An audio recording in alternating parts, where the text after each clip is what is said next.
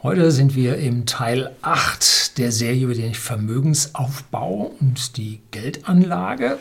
Und ich habe so viel Zuspruch und Lob von Ihnen bekommen. Ich bin also richtig berührt.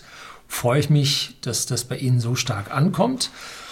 Ich bin jetzt nicht der, der so total im Detail drin ist und hier den Tipp gibt und da jenes und was zockt man hier und was macht man da. Nein, mir geht es um die ganz großen Zusammenhänge der Geldanlage und heute gehen wir das erste Mal ins Detail mit einzelnen Werten, wie sie sich entwickelt haben. Es gibt etliche Tabellen, wo Sie dann durchschnittliche Zinssätze über Jahre sehen können. Habe ich mir ein bisschen Arbeit gemacht und daran kann man also sehr, sehr schön erkennen, was in der Vergangenheit ja Positives gebracht hat. Wohlgemerkt, die Vergangenheit kann man sehen, die Zukunft, die ist ein bisschen unscharf. Aber nun, man kann sagen, in erster Näherung wird die Zukunft ähnlich sein wie die Vergangenheit.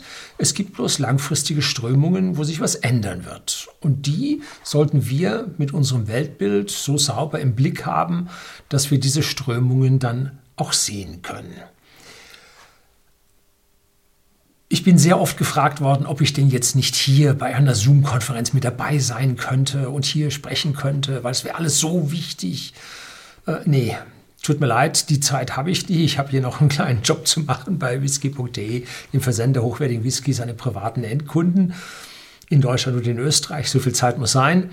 Und da habe ich nicht Zeit, jetzt noch für eine begrenzte Anzahl an Personen, seien es 20 oder 50, noch hier Zoom-Konferenzen oder sonst was zu halten. Auf gar keinen Fall bei irgendwelchen politischen Parteien, wo ich auch angesprochen wurde. Nein, nicht die, die Sie jetzt meinen, sondern von anderen. Ähm, Nein, auch das tue ich nicht, weil ich mich hier nicht vor einen politischen Karren spannen lassen möchte. An der Stelle hier bin ich unpolitisch. Es geht um den Vermögensaufbau. Ja, heute gibt es also mal so ein kleines Zwischenprost, äh, wie ein Bekannter von mir, ein Starfighter-Pilot, immer sagt. Und um etwas Luft holen, bevor es dann tiefer in die Details geht. Und ja, mit so einem Art Musterdepot, einer Musterdiversifikation möchte ich Sie heute hier ein bisschen ködern und auch ein bisschen anhand von Altdaten bestätigen, dass das alles gar nicht so schwierig ist. So, jetzt gleich geht's los. Bleiben Sie dran.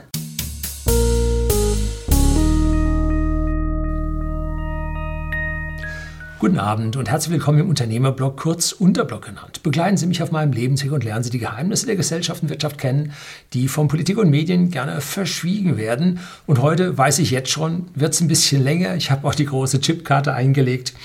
So, und zuallererst wie immer ein Disclaimer, was ich Ihnen hier erzähle, soll das große Ganze abbilden und ist keine Empfehlung und auf gar keinen Fall eine Aufforderung, dass Sie dies oder jenes tun. Äh, nee, das müssen Sie selber entscheiden, selber machen und damit sind Sie auch selbst darauf oder darüber oder dafür verantwortlich. Also, ich bin's nicht. Ich bin nicht schuld. sind Sie dann höchstpersönlich. Ein Wort vorneweg. Ich habe noch nie in meinem Leben eine kapitalbildende Lebensversicherung besessen ich habe erst einmal, ein, ein einziges Mal eine Staatsanleihe besessen mit sehr schlechtem Ergebnis. Für kurze Zeiträume habe ich Festgeld besessen, wegen Kapitalüberschüssen um, bei whisky.de, äh, die man zwischendrin mal wenigstens mal ein bisschen was an Geld bekommen hat, wenn man zwischengeparkt hat. Aber ich hatte noch nie ein Bankzertifikat, einen Sparbrief oder ähnlichen Unsinn. Ähm, ich habe auch nur sehr wenige Jahre Pflichtbeiträge in die Rentenversicherung einbezahlt. All diese monetären Anlageformen sind aus meiner Sicht nicht zukunftssicher, weil unser Geld halt ganz massiv inflationiert und zwischendrin immer mal wieder durch eine ja, Währungsschnitte äh, komplett hinweggefegt wird äh, und all diese Anlageformen, die monetäre Hintergründe haben, hatten eine unglaublich schlechte Verzinsung in der Vergangenheit.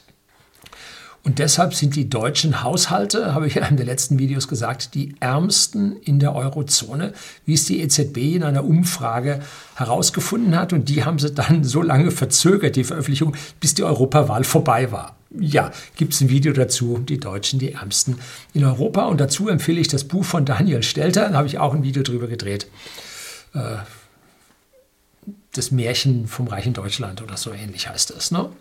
Da führt er das nämlich alles ganz einzeln vor.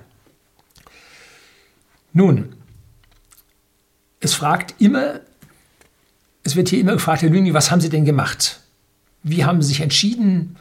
Um, so, und an dieser Stelle möchte ich jetzt mal ein paar ganz grundlegende Aussagen treffen, damit diese ganzen Fragen halt mal beantwortet werden und äh, dass da nicht immer wieder nachgefragt wird. So, jetzt haben wir also ein paar Anlageformen, wie ich sie als sinnvoll empfinde, die ich Ihnen nicht empfehlen möchte. Wenn Sie aber klug sind, äh, erkennen Sie die Sinnhaftigkeit dieser Anlageformen. So, das erste ist also sind ETF-Sparpläne. Exchange Traded Funds, habe ich mal ein Video über BlackRock gedreht, wo ich diese ETFs erkläre. Und das sind passiv gemanagte Fonds, also Mischungen von Wertpapieren, die keine hohen Gebühren erfordern, weil Computer sie zusammenstellen und handeln, damit es immer laufend steht. Und das bei einem Discount Broker. Den Discount Broker möchte ich Ihnen jetzt nicht zwingend empfehlen. Es gibt aber in einschlägigen Finanzportalen gibt es da Tests und ich verfolge einen Finanzkanal, ich, viele Finanzkanäle kann ich Ihnen vielleicht auch irgendwann mal nennen. Und einer meiner Liebsten ist also Mission Money. Die werden von der Redaktion von Focus Money. Und da ist der Mario, der Frontmann, aber auch der Peter und der Matze mit dabei. Ja, vielen Dank, dass ich da auf dem Kanal schon drei oder viermal jetzt sprechen durfte. Und in diesem Haus werden regelmäßig Tests von Brokern und Discount-Brokern gemacht. Und kurz gegoogelt habe ich also bei Focus einen gefunden. Den finden Sie unten in der Beschreibung, äh, den Link auf diesen Test. Und das ist irgendwo aus, aus 2020 ist dieser Online-Broker-Vergleich beim Focus. Da werden also diese Redaktion wird da also mitgemacht haben. Nun, und was für ETFs? Ich würde drei nehmen, um hier eine gewisse äh, Verteilung zu haben, eine gewisse Diversifikation. Und äh, zum Beispiel NASDAQ, MSCI World und MSCI Emerging Markets. Das ist so mein großer Wurf. Und äh, das von einem renommierten Anbieter.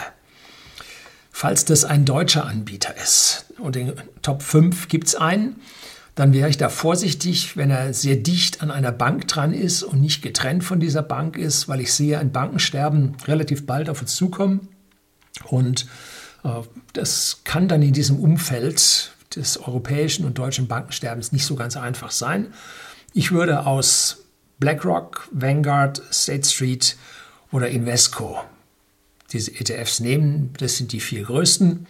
Und die Deutsche Bank gehört zwar auch zu den Top 5. Ich habe auch einen von denen, aber wegen der Gefahr mit den deutschen Banken sehe ich das höchstens als Beimischung sinnvoll, dass man also nur einen Teil nimmt. Ähm, aber sich hier auf diese ETFs dann zu verlassen, ist mir ein bisschen zwider, um es hier mal auf urbayerisch zu sagen. Ein ETF-Sparplan ist das Minimum, was man aus meiner Sicht machen muss, sollte, und so 50 bis 100 Euro pro Monat sollte man schon schaffen, wenn es einem finanziell nicht arg übel eingeht. 50 bis 100 Euro sollte man aus einem schönen Leben durchaus rausschneiden können, um sich hier ja für die Zukunft was aufzubauen. Und dazu empfehle ich halt die äh, Excel-File aus dem Teil 3 und alle Inhalt sowie alle Teile bis jetzt, 1 bis 7, finden Sie hier verlinkt unter dem Video. Und wenn ich mal Zeit finde, verlinke ich alle, nachdem die ganze Videoserie fertig ist. Aber Achtung, ETFs gehen nicht immer nach oben. Wir sind jetzt lange Zeit ganz schön verwöhnt. Es kann auch abwärts gehen. Es geht um die ganz, ganz langfristige Wertentwicklung, die äh, ja hiermit abgedeckt werden soll. Und wenn die Kurse fallen und Sie sparen weiter, dann erhalten Sie ja jedes Mal mehr Aktien fürs gleiche Geld, weil die Kurse ja gefallen sind. Also in fallende Kurse zu kaufen an dieser Stelle macht langfristig dann schon Sinn. So, die zweite Anlageform sind die Goldsparer. Gibt es ja auch eine ganze Menge, die sagen, also äh, Gold ist Geld und Geld ist Kredit. Damit haben Sie durchaus recht. Aber äh, Gold bringt keine Zinsen. Sie können eine Goldleihe machen, dann behalten Sie eine Leihgebühr, aber vielleicht gibt Sie in der anderen nicht zurück. Und wer nun die größten Wohlstandsbringer der letzten Jahrhunderte, nämlich die Aktien, aus irgendwelchen Gründen nicht mag, vielleicht wegen der großen Volatilität, der kann seinem Sparen durchaus etwas Sicherheit beigeben, indem er Edelmetalle beimischt. Ne? Das hat dann noch den Vorteil, dass Sie diese Edelmetalle weitgehend steuerfrei, nicht komplett steuerfrei kaufen können. Bei Silber gibt es zum Beispiel eine Mehrwertsteuer drauf, nicht auf alle Silberanlagen ist Mehrwertsteuer drauf. Häufig wird Differenz besteuert. Und hier habe ich eine alte Silberanlage gefunden, die ich mir im Jahr 1995 gekauft habe. Und zwar, nein, 87 habe ich die gekauft. Und zwar 5 EQ. Was ist EQ? Nun, das ist ein European Currency Unit, ein Vorläufer ähm, des Euros. Und da hat man 5 EQ zu einer Silberunze gemacht. Die habe ich damals mir mal gekauft, wurde von Belgien herausgegeben, ist äh, ein witziges Ding. Aber heute immerhin 24 Euro schräg irgendwas ungrad äh, wert. So, damals deutlich billiger. Ähm, wenn Sie physisches Gold kaufen, dann äh, ist das zwar steuerfrei, aber äh, Sie müssen da ein bisschen aufpassen. Ich würde das persönlich nur bei renommierten Anbietern kaufen und ich würde es nur im Tafelgeschäft, also anonym kaufen, gegen Bargeld und nicht irgendwie im Versandhandel, weil dann Adressen bekannt werden. Und immerhin, Tafelgeschäft ist noch bis 2000 Euro möglich. Kriegen Sie momentan wie viel ein? Ein, ein Fünftel Unze. Kriegt man normalerweise eine Unze und zwei Zehntel Unzen für. Bloß diese ganz kleinen Stückelungen, passen Sie auf, da ist ein riesen Aufschlag drauf für das Handling von diesen kleinen Münzen. Äh, eine Unze hat einen vernünftigen Aufschlag. Relativ am besten sind so diese Münzbarren mit 100 Gramm, aber da sind sie schon außerhalb äh, des Tafelgeschäfts. Jo.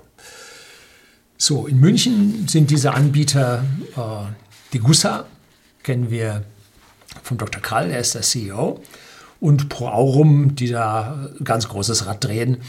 Äh, gut, vergleichen Sie die Preise. Es gibt Unterschiede. Da kann man schon mal das eine oder andere an der Stelle ersparen.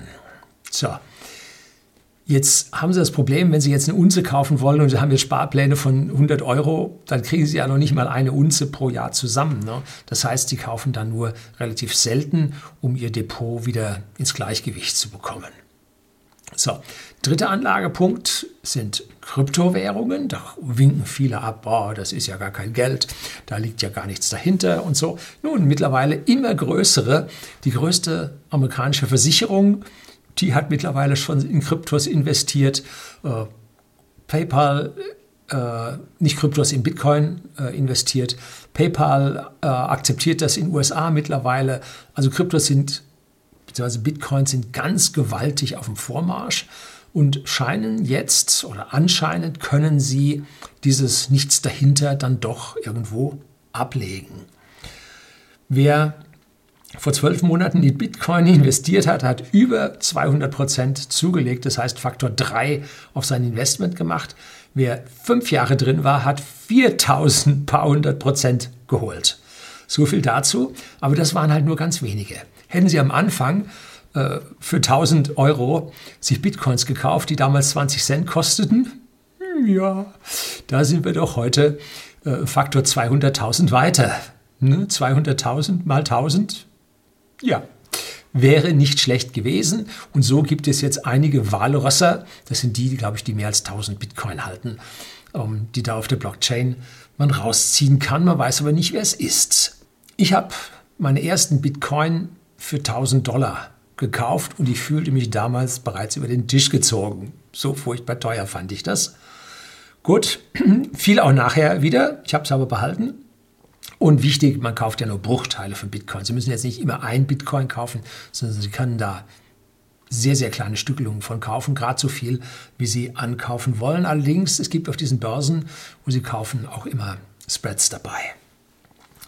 So, und dann, ganz wichtig, man lädt sich diese Bitcoins runter, wenn Sie mal einen größeren Betrag zusammen haben. Ähm, und zwar hier auf solche Hardware-Wallets. Hier diesen Ledger Nano S, diesen Nano X, den es da gibt mit WLAN, das mag ich nur überhaupt nicht. WLAN und Kryptos, ah, nee, Kabel hinter Firewall, das ist das Mindeste, was Sie brauchen. Und dann habe ich hier, wenn Sie sehen, das eingepackt. Das ist nämlich mein Backup meine Backup-Wallet. Wenn die eine nicht lesbar wäre, könnte ich hier die Backup-Wallet hernehmen, habe dann meine 24er Paraphrase, mit der ich dann das alles wiederherstellen kann und dann wieder Zugriff auf die Blockchain habe. Also auch hier Netz und doppelter Boden kauft man sich halt zwei. Ne? Wenn es für einen doppelten Preis zwei Stück gibt, warum soll man nicht zwei kaufen? ja, das ist ein Spruch aus Contact. Contact. Ja. Gut. Wenn Sie es auf so einer Plattform drauflassen, da sind mehrere schon gehackt worden. Mount Gox, googeln Sie den mal, da ist viel Geld verloren gegangen. Und dann auf einmal sind Ihre Bitcoin weg, weil Sie die im Netz haben liegen lassen. Tja, man kann auch Zertifikate auf einen Bitcoin bei Ihrem Broker kaufen. Das ist das Simpelste, müssen Sie sich mit diesen ganzen Wallets und Kryptos gar nicht äh, rumtun. Sie kaufen das halt wie ein ETF, kaufen Sie einen Bitcoin äh, dort als Zertifikat und äh, Kosten sind auch vergleichsweise niedrig, äh, aber äh, das ist nicht das echte. das äh, ist womöglich dann, wenn Sie es verkaufen, auch noch zu versteuern. Muss man dann genau gucken, was da für Regeln sind. Kryptos sind momentan so, wenn Sie die zwölf Monate gehalten haben, sind die steuerfrei. Mmh so wie Aktien und Gold und auch Silber in der Vergangenheit auch mächtig mal gefallen sind, so machen das auch Kryptos. Ganz aktuell, wir haben den 23. Dezember, wo ich das jetzt aufnehme, äh, hat es den XRP von Ripple richtig der bröselt, ähm, ist mächtig gefallen, hat also zu seinem Spitzenwert sich halbiert. Und äh, warum? Nun, äh, von der mächtigen US-Börsenaufsicht SEC äh, wird es da wohl jetzt eine Klage geben gegen Ripple, die diesen XRP da äh, auf ihrer Technologie haben, laufen haben. Ähm, ob das nun klappt oder nicht, ob die da, was heißt klappt, also ob die den da nun äh, zu höchsten Strafen verdonnern oder nicht, bleibt dahin. Es wurden schon zweimal geklagt, da hat es nicht geklappt. Ne? Jetzt klagt man das dritte Mal, der Kurs reagiert ganz heftig. Es gibt ja einige auf dem Kanal, die haben drunter geschrieben, ah, XRP ist ein Scam, das ist alles. Gut, der stand auch mal auf 2,50 Dollar und fiel dann runter auf 20 Cent oder 18 Cent, immer US-Cent. Und äh, dann ging es jetzt wieder hoch auf 60 Cent und jetzt sind wir gerade wieder runter auf 30 Cent. Also das fährt Achterbahn. Hm, gut, äh, ich habe Gewinne mitgenommen, nicht beim Maximum. Das gebe ich gerne zu, dass ich da geglaubt habe, es ginge noch weiter. Aber äh, momentan diese SEC-Klage ist mir die Sache also nicht ganz geheuer. Da habe ich dann noch lieber Gewinne mitgenommen und bin aber einem kleinen Teil drin geblieben. Vielleicht explodiert er nachher, dann habe ich wieder was. Ne? So, also Sie sehen, die Summen sind klein. Da wird ein Stück weit gezockt. Wegen dieser Unübersichtlichkeit der kleinen Coins halte ich mich nur an die drei höchstkapitalisierten. Das ist Bitcoin, Ethereum oder Ether und XRP. So, an die drei habe ich mich gehalten. Äh, und siehe da, jetzt hat sogar schon den dritten erwischt. Weiter unten geht es also so richtig in der Achterbahn und der Geisterbahn vorwärts und rückwärts. Nun ja, gut, also das soll es dann mit diesen drei Anlageformen jetzt sein. Und diese drei Anlageformen sehe ich für den einfach Wohlstandssparer Vermögensbilder als existenziell wichtig an. Damit muss man sich auseinandersetzen. Das ist wichtig. Und auch sollte man für eine ordentliche Diversifikation, Länder, Anlagenklassen und so weiter sorgen. Ist hier zum Teil dann darin getan. Und man muss zeitlich vor allem wenig machen, weil in den einzelnen Anlageklassen äh, geht es ja automatisch, bei den, zumindest bei den ETFs. Da geht es automatisch äh, mit der Reinvestition, wenn einer aus dem Index fällt und der andere reinkommt, dann machen die Robo-Dealer, äh, Trader da, machen das. Ne? So, jetzt kommt ein Diagramm und für, ich sag mal, 90 Prozent meiner Zuseher ist nach diesem Diagramm die Sache zu Ende. Und zwar positiv zu Ende, die nicken das dann ab und sagen alles gut. Aber es geht noch besser. Drum kommen da noch drei Diagramme hinterher und dann werden wahrscheinlich nachher 95 Prozent die Sache abnicken. Und dann wird es immer noch welche geben, die äh, noch tiefer reingehen. Äh, ja, durchaus. Auch hier mache ich dann einen kurzen Ausblick. Also jetzt kommen wir hier zum ersten, zur ersten Tabelle. Und zwar schauen wir uns mal ein Invest von 10.000 Dollar an. Nun, warum nehme ich Dollar? Ich denke nur noch in Dollar. Der Euro ist für mich schon tot. Da kann man sagen, wie kann der so hochnäsig sein? Der Euro ist doch jetzt stark geworden. Ja, das ist Dead Cat Bounce. Da wird so massiv geholfen, dass das, äh, ja, so wie die deutsche Wirtschaft lahmt, wird es auch dem Euro an den Kragen gehen. Da kann man so retten, so viel man will, wenn da nichts mehr dahinter steht. Und das ist vor allem Deutschland. Dann schaut es dann auch für den Euro schlechter aus. Also ich denke in Dollar. Und warum? Nun, weil der Euro schon mit seiner Geldschöpfung, mit dieser Geldflutung äh, schon am Bruttoinlandsprodukt äh, der Eurozone dran ist. Also da sein, seine Reputation schon ganz schön stresst. Und die USA liegt erst bei 60 Prozent. Warum? Nun, weil ihre gesamte oder sagen wir die Dollar Zone weitaus größer als die USA ist. Das ist nämlich 60 Prozent der Welt. Die ist dreimal größer. Also die USA ist mit der Verschuldung noch lange nicht so weit, wie die Eurozone jetzt schon ist. So, also das ist mein Grund, warum ich in Dollar denke. Und ich reinvestiere immer im Dollarraum oder meist im Dollarraum, sodass ich mich mit Umrechnung hier gar nicht kümmern muss. Aber für Sie rechne ich das dann nachher noch in Euro um.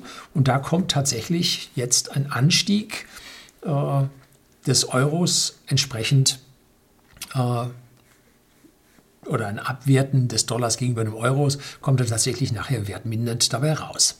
Nun schauen wir uns erstmal an, also 10.000 Dollar legen wir jetzt mal an, und zwar 85% in Aktien, 15% in Edelmetalle und ja, das ist so. Und innerhalb der Aktien nehmen wir jetzt also drei ETF, und zwar ein Nasdaq, das ist die Technologiebörse, einen MSCI World, Morgan Stanley uh, Capital Invest, so heißt die Firma, die diesen Index rausgibt, und den MSCI Emerging Markets. Jeweils 28,33 Prozent auf die gesamten 100 Prozent, die die 10.000 darstellen. Edelmetalle 15 Prozent. Der Deutsche hat gern ein bisschen mehr Edelmetalle, darum habe ich hier das auf 15 Prozent gesetzt. 12 äh, Prozent vom gesamten Kuchen in Gold und 3 Prozent in Silber. Macht zusammen 100 Prozent.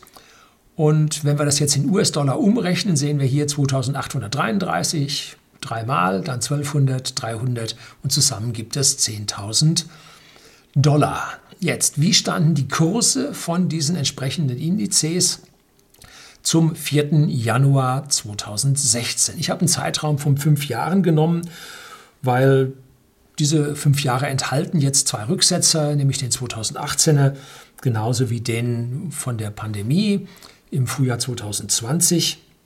Und äh, insgesamt haben wir einen andauernden Anstieg. Ist jetzt nicht schlecht für die Zahlen. Ähm, so, dass man da also eine gewisse Abdeckung hat. Und jetzt schauen wir uns mal also die äh, Punktzahlen an, wo diese Indizes standen.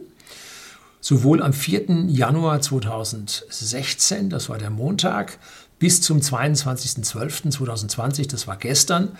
Äh, und da sehen wir dahinter die Prozentzahl, in denen der nun gewachsen ist. Und zwar, der Nasdaq ist in diesen fünf Jahren um 182,7 Prozent gewachsen. Aus den 2833 Dollar links wurden 8011 Dollar rechts. Ist also mit 182 Prozent ganz hübsch hochgegangen. Die Welt lief nicht so gut die lief nur 63,7 Prozent hoch. Und die Emerging Markets verhielten sich wie die Welt mit 63,9 Prozent. So. Die Edelmetalle liefen etwas besser.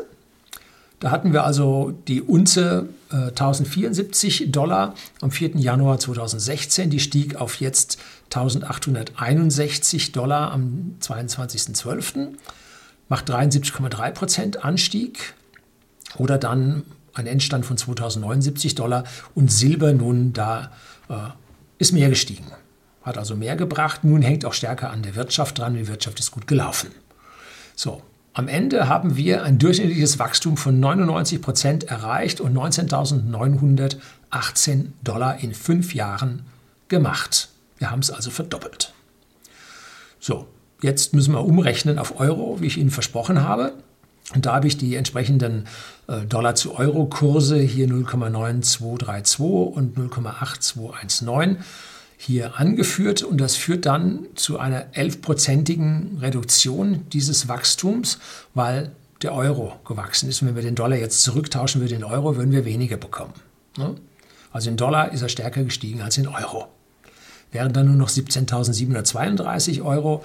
Und jetzt nimmt man eine Formel her, die ich Ihnen hier von einem Finanzportal äh, oder einem Zinsportal, ich schreibe Ihnen das hin, äh, habe ich irgendwo in den Tiefen der Unterlagen liegen, äh, wo Sie dann diese Formel finden. Da müssen Sie für äh, die entsprechende Zeit dann rechnen.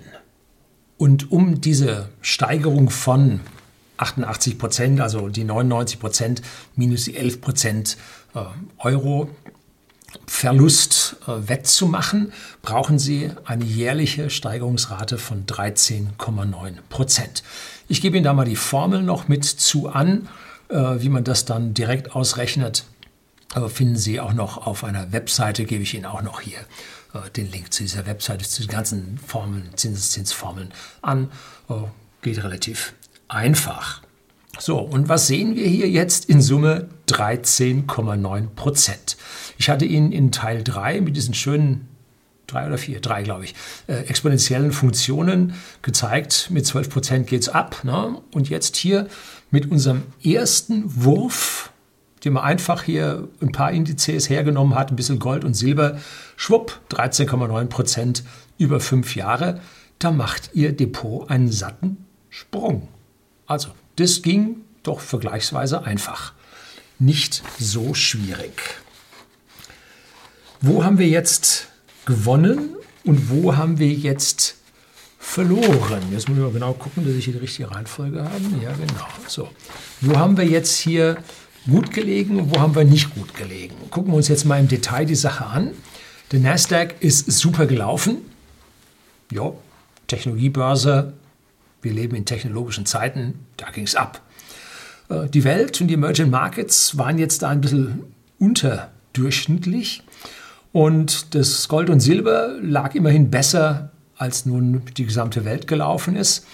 Ähm, das heißt, wenn wir hier nun etwas erreichen wollen, ähm, sollten wir jetzt hier äh, ein bisschen dran drehen. Aber äh, als allererstes drehen wir hier mal an den Kryptos. Allerdings jetzt, wer hat Januar 2016 schon an Kryptos gedacht? Also die wenigsten.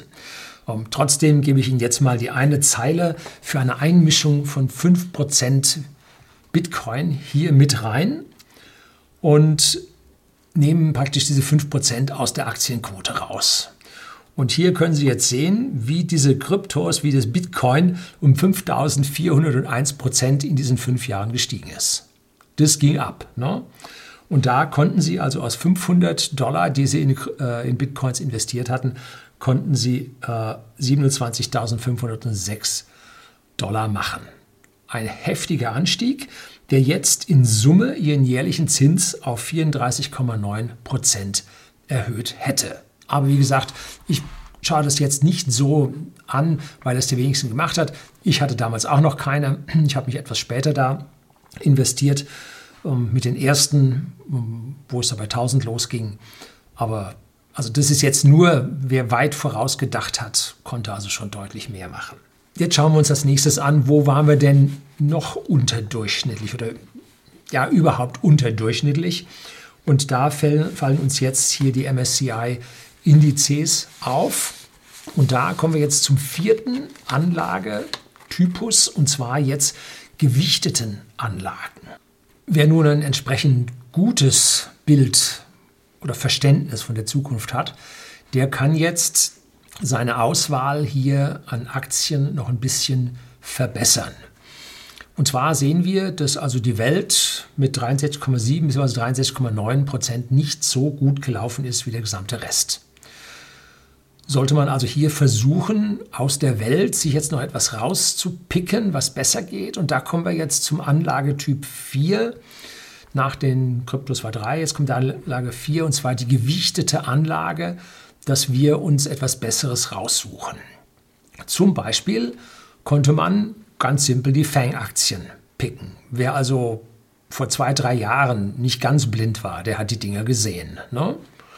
Sagen wir, eigentlich sind die seit zehn Jahren schon ein guter Ansatz. Und wer also seine Strategie danach aufgebaut hat und nicht unser rot-grünen, dauerhysterischen äh, Presse und Medien gefolgt ist, der gesagt hat, die Big Tech sind alle ganz böse und Datenklau und so weiter, ähm, mag ja sein, aber wenn die damit Geld verdienen, warum sollen sie nicht auch Geld damit verdienen? Ne? So, man konnte also viel, viel mehr holen. Jetzt hätte man hingehen können und sagen, okay, ähm, der Nasdaq, Technologiebörse, glauben wir, ist gut. Ähm, jetzt nehmen wir einen ETF, den Standard Poor's 500. Das ist der Index der 500 höchst marktkapitalisierten Aktien am US-Aktienmarkt. Und dann nehmen wir als drittes noch ein Momentum. Mit dazu habe ich im letzten Teil, ich glaube, das war der Teil 7, beschrieben. Das sind also die Aktien, die den meisten Aufwärtstrend zeigen. Dann ist die Wahrscheinlichkeit hoch, dass der nochmal ein Stückchen weiter steigt.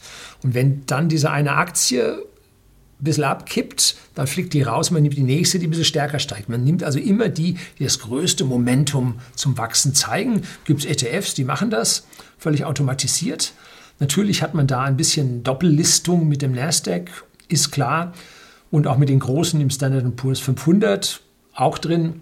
Aber lassen wir uns schauen, was im Prinzip dabei rausgekommen wäre. Und bevor Sie jetzt fragen, was ist denn das für ein ETF? Ich habe hier den iShares Edge MSCI World Momentum genommen. Den können Sie googeln. Und äh, siehe da, jetzt führen wir mal diese zwei da ein und da sehen wir, dass wir von diesen 63 Komma-Steigerungen schon auf 83 und auf 121 bei den Momentum-Aktien gestiegen sind. Ne? Da ist auf einmal abgegangen. Da sieht man, was diese Momentum-Strategie an dieser Stelle bringt. Und in Summe kommen wir jetzt von den 13,9 Prozent, die wir hatten, jetzt schon auf 16,3 Prozent. Das ist doch schon mal eine Ansage. Da geht es doch schon mit Ihrem Wohlstand ganz schön hoch. Oder wäre es über die letzten fünf Jahre ganz schön hochgegangen. Na? Ne? So, was hätten wir jetzt denn noch tun können, um die Sache noch ein bisschen zu verbessern? Denn wenn wir jetzt hier den äh, S&P 500 gekauft haben, dann haben wir bei dem S&P 500 natürlich noch ein bisschen ja, die kleineren drin, die, die nicht so gut laufen. Gut, kleine können auch besser laufen, aber die, die alle kaufen, weil sie halt alle kaufen, äh, die sind da nicht drin. Ähm, da könnte man jetzt zum Beispiel noch einen Fonds, einen ETF über Growth-Aktien kaufen. Gut, das ist was ähnliches wie Momentum. Und da gibt es zum Beispiel den Vanguard Growth ETF. Der bildet den MSCI US Prime Market ab. Und schon stimmt auch an dieser Stelle die Performance besser. Und jetzt schauen wir uns das Bild nochmal an. Und siehe da, wir haben jetzt statt den 83,2 Prozent beim S&P 500 haben wir jetzt die 151 Prozent bei den Growth-Aktien. So, und jetzt rechnen wir das alles zusammen, ziehen die Euros ab, dann liegen wir schon bei 18,3 Prozent pro Jahr. Boah. Herr Lüning, wie können Sie noch mehr als 9 Prozent? Das geht nicht. Äh, 12 Prozent, Sie sind ja wahnsinnig. Sowas hat man also unter meinen ersten Videos da, äh, Teil 3 mit den exponentiellen Funktionen, äh, darunter geschrieben. Äh, das hier war jetzt nicht schwierig. Ne? Ein bisschen Hirnschmalz, das wäre auch vor drei, vier Jahren schon bei Ihnen gegangen. Ne? Äh, also 18,3 Prozent noch nicht mal sonderlich anspruchsvoll. Wenn wir jetzt noch eine gewisse Menge an Bitcoin dazugeben, diese 5 Prozent, ne, dann wären wir hier zusammen auf 37,1 Prozent jährliche Steigerung in Ihrem Depot gekommen. Jedes Jahr 37 Prozent mehr. So, das lassen Sie jetzt mal sacken. Vergleichen das mal am, ganz am Anfang, was ich gesagt habe, wenn man so sieht, wie diese Geldsteigerungen da sind, äh, was da an Geld gedruckt wurde und das fließt alles in die Finanzindustrie. Und Sie müssen jetzt, damit Sie nicht zurückbleiben, hier mindestens 13 Prozent machen. Ja, äh, also damit sie hinter denen, die so viel Gewinn machen, nicht zurückbleiben, mindestens 30 Prozent machen. Das wäre eine Möglichkeit gewesen, wie sie diese 37 Prozent nun geschafft hätten. Ja, was kann man denn jetzt machen, um da noch drüber zu? Wir sind ja gierig, ja, gierig. Was können wir jetzt noch machen, damit wir da noch drüber kommen? Nun, wir können in Einzelaktien investieren. Da muss man nun die richtigen picken. Ist nicht ganz einfach, aber, und ich traue mir das expertenmäßig nun auch nicht so hundertprozentig zu, aber ich fange schon oder ich habe schon mal angefangen damit. Äh, was gut, was jetzt nicht so schwierig ist, ist sind also die Fang-Aktien Facebook, Amazon, Netflix, Google. Dazu gehört natürlich noch neue wie Tesla und altbekannte wie Microsoft. Da war das alles nun auch nicht so schwer. Aber je geringer die Anzahl an Aktien wird, umso geringer wird ihre Diversifikation und umso schwieriger, umso höher wird die Volatilität, wenn irgendwo irgendwas daneben geht. Das ist nichts für schwache Nerven. Ne? Wir müssen uns dann auch noch über verschiedene Segmente verteilen, wie ich praktisch bei der Diversifikation gesprochen hatte, ähm, dass wir da aus den Versorgern und nicht aus der Energie, nicht aus den Fahrzeugen und, und, und. Äh, was keine Finanzaktien oder sagen wir mal keine Bankaktien, Fintech aber schon.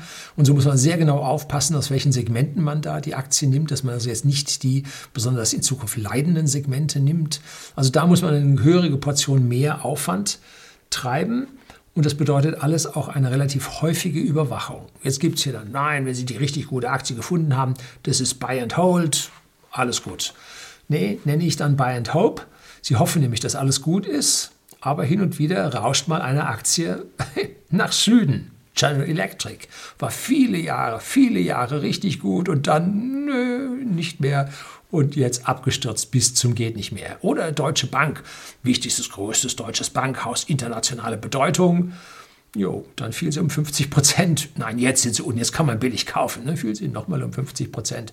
Aber jetzt haben sie einen Boden erreicht, jetzt kann man fiel sie nochmal 50 Prozent. Von bald 100 Euro sind sie runter auf, ich habe es jetzt nicht mehr hingeguckt, irgendwo waren sie mal bei 8, vielleicht sind sie wieder bei 5 oder bei 7, man weiß es nicht so genau. Aber sie hat locker 90 Prozent verloren.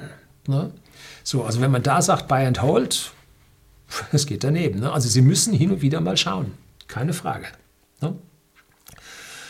So, dann gibt es die Möglichkeit als Punkt 6 bei den Investitionen und sagt, also das mit diesem aktiv Aktien picken und gucken und so, machen wir jetzt mal nicht, sondern das überlassen wir den Leuten, die das können. Wir gehen damit zu Fondsmanagern, den aktiven Fondsmanagern. Ja, erlauben Sie mir ein Lächeln.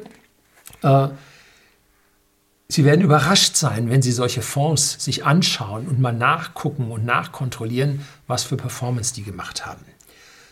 Aktiv gemanagte Fonds sind im Vergleich zu den oberen Depots schlecht.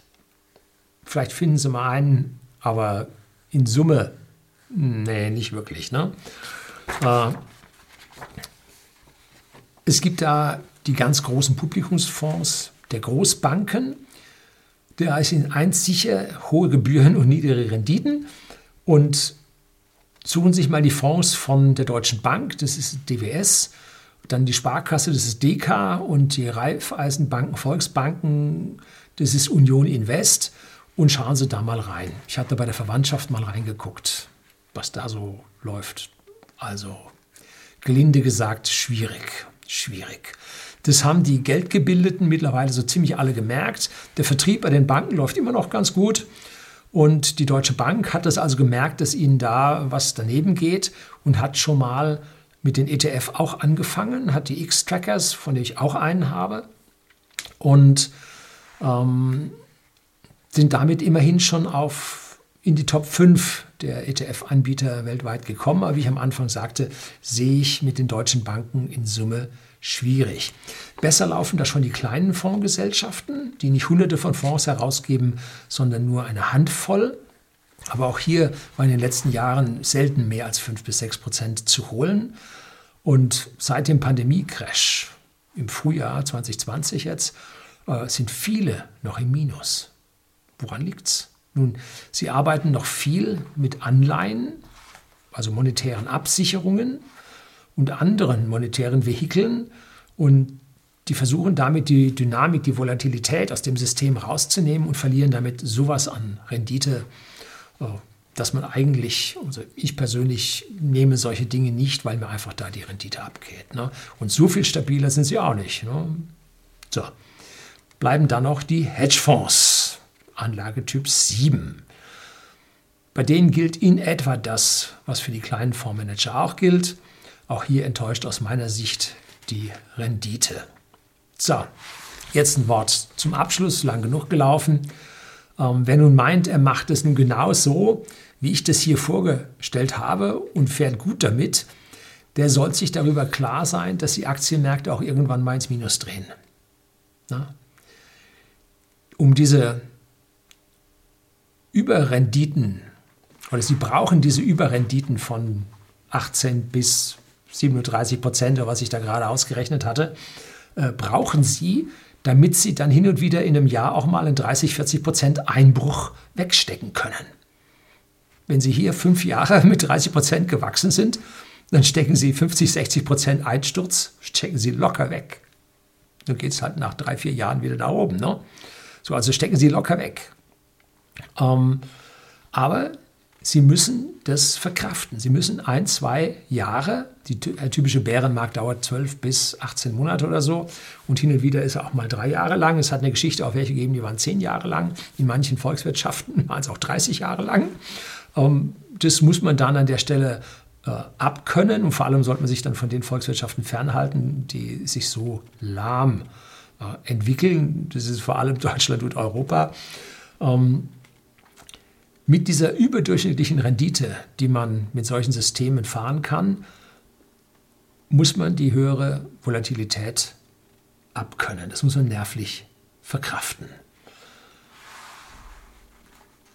Wenn man dann gleichzeitig zu viel von diesen ganzen ja, Fachmedien und Nicht-Fachmedien konsumiert, ähm, dann muss man da so stabil sein, dass man denen nicht folgt. Ne? Um seinen Kurs wirklich beizubehalten. Und ganz wichtig, diskutieren Sie das nicht mit Ihren Freunden, mit Ihren Verwandten, ähm, der erweiterten Familie. Es gibt so viele Stinkstiefel unterwegs, die auf jeden Fall eins wollen, Sie vom Geld abhalten, damit Sie nicht wohlhabender werden als er oder Sie. Na? Das sind die, die hier auch unten drunter immer stinkern äh, und äh, ihnen hier auf der anderen Seite äh, diesen Zuwechsel nicht gönnen. Ne?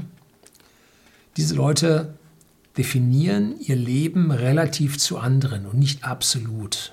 Jemand, der selbstständig denkt, ist diesen Leuten also sowas von quer. Ne? Man wird immer versuchen, sie runterzuziehen. Halten Sie sich an der Stelle stumm. Ne? Wenn es ein paar Jahre dann geklappt hat, Ihr Depot sich hurtig entwickelt und Sie dann langsam gesichert und gefestigt sind, dann kann man so langsam anfangen, sich mit seiner Umgebung auszutauschen. Wie schlimm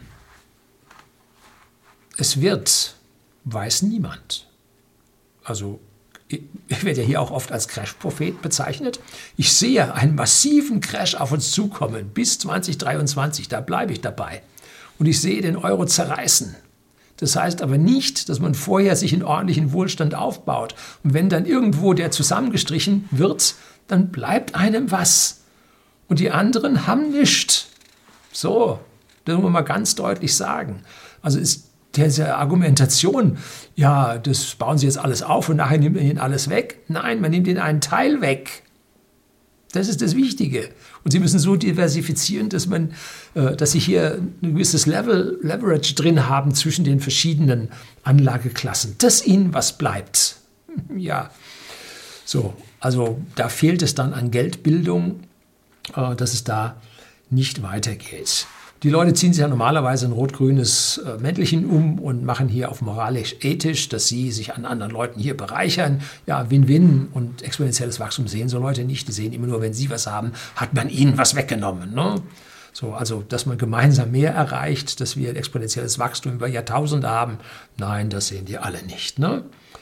Sie werden mit ihrem Investment an der Börse die Erde verwüsten und Geld ist sowieso vom Teufel und das Hemd hat keine, letzte Hemd hat keine Taschen. Ne? So. Beim Geld kann ich diesen Leuten ja noch zustimmen. Cash is trash, wie Ray Dalio sagt. Ähm, aber wir kümmern uns ja nicht um Geld, wir kümmern uns nicht um Cash, sondern wir kümmern uns vor allem um Sachwerte und Sachanlagen. Gut, was Krypto ist, lässt sich diskutieren. Ne? Wie lange wird nun diese von mir gezeigte Strategie noch weiter funktionieren? Ich weiß es nicht. Ich kann mir vorstellen, wie gesagt, keine Empfehlung, die Glaskugel ist ziemlich trübe, die sollte man mal polieren. Eine Kristallkugel habe ich auch nicht, das ist amorphes Glas. Also ich kann mir vorstellen, dass das Ding noch bis 2022 ganz gut läuft. Ja. Und wenn dann so Endzeitstimmung mit dem Euro aufkommt, dann wird es an dieser Stelle dann auch schwierig ähm, muss man dann gucken, dass man da dann im Prinzip mit seinem Investment entsprechend weit gekommen ist. Ne? Sie sollten sich nicht mit absoluten Zahlen an dieser Stelle auseinandersetzen und sagen, mein Gott, mein Depot ist um 30 Prozent gefallen, sondern Sie müssen sich mit den entsprechenden Benchmarks, also Vergleichswerten, auseinandersetzen, wie zum Beispiel Standard Poor's 500, dem DAX, dem Dow, zwei unsägliche äh, Indizes, die eigentlich sofort abgeschafft gehören. Und Cash ist natürlich nur kurzfristig eine stabile Anlageform. Langfristig sind es die Aktien, also das globale Wirtschaftswachstum, was hier äh, dem Bargeld zusammen mit seiner Inflation mächtig überlegen ist. Und das kann man, wie gesagt, über die letzten Jahrhunderte ganz deutlich sehen. So, wie wird es dem größten Wachstumstreiber, nämlich den Kryptos, in meinem Depot ergehen? Hm? Und diesem, ich nenne es jetzt mal Musterdepot oder Beispieldepot. Ich weiß es nicht. Ne? Hochvolatil und deswegen habe ich auch nur einen kleinen Anteil drin. Werde ich den äh, rebalancen? Habe ich in letzter Zeit auch darüber schon gesprochen in den vorigen Videos. Nun, wenn der Bitcoin so 90.000 überschreitet, werde ich vermutlich einen Teil davon umschichten weil es sich gezeigt hat, dass nach diesen Hochs, äh, nach dem Halving, 12 bis 18 Monate nach dem Halving, kommt immer ein neues Allzeithoch, ähm, dass es nachdem dann wieder massiv abwärts geht. Und da möchte ich dann zumindest mal einen Teil der Gewinne mitnehmen, dass es dann nur noch mit dem Teil abwärts geht. Und wenn es aufwärts geht, und zwar mächtig, dann geht es halt mit dem Teil noch mächtig aufwärts. Äh, bis dahin sollten diese Kryptos dermaßen eine Größenordnung in meinem Depot erreicht haben, dass einem an der Stelle schon ganz schön schwindelig wird. Ne? Ja. So, was bleibt jetzt noch? Gut, nächste Video äh, werde ich ein bisschen darüber sprechen, was ich in der Vergangenheit gemacht habe, was für Systeme ich in der Vergangenheit ausprobiert habe, wie ich mit denen gefahren bin ähm, und warum ich jetzt andere Systeme habe. Das ist das nächste. Wenn Sie wissen wollen, was noch überhaupt kommt, es gibt hier unten drunter, finden Sie ganze, das ganze Listing und auch das Inhaltsvideo, wo ich darüber spreche, was ich in diesen zwölf Videos mache. Und es gibt ja schon zwei Bonusvideos und hinterher gibt es nochmal Bonusvideos. Und da schauen wir dann mal, ob wir das ganze Ding da mal ein bisschen rund bekommen. Vielleicht gibt es auch mal eine eigene Playlist. Hat man mich gebeten, ob ich die alle in eine Playlist reinpacken könnte. Ja, schauen wir mal. Das soll es gewesen sein. Herzlichen Dank fürs Zuschauen.